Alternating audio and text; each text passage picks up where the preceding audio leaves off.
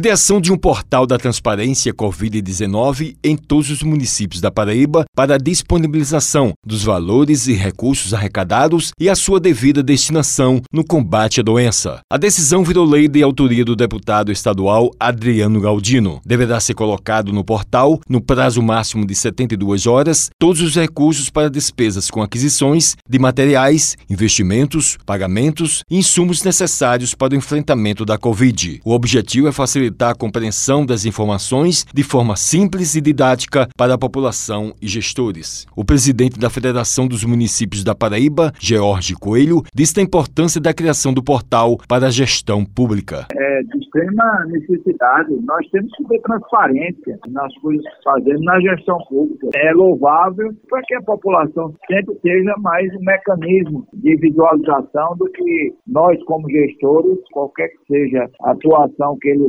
exerça, tenha transparência. O município tiverá orientação da Confederação Nacional dos Municípios através das suas federações aqui na Paraíba, representadas pela FAMUC, para que colocasse as despesas né, referente ao Covid-19, para que a sociedade tivesse acesso aos gastos e recursos recebidos. É mais um instrumento para que seja implantado no município e a sociedade tenha o conhecimento do que realmente os gestores estão fazendo. Ele falou dos benefícios para a população e gestores no acompanhamento das ações nos municípios. Isso é até bom porque a própria sociedade que julga o gestor vai estar sempre acompanhando as suas ações em prol daquele que ele está executando a ação. Isso é muito interessante. O município já tem seus portais de transparência já estão fazendo esse trabalho dessa contabilidade paralela justamente no que diz a normativa de fazer essa contabilidade paralela para os recursos do Covid-19 e para o uso dos recursos. Muito louvável da parte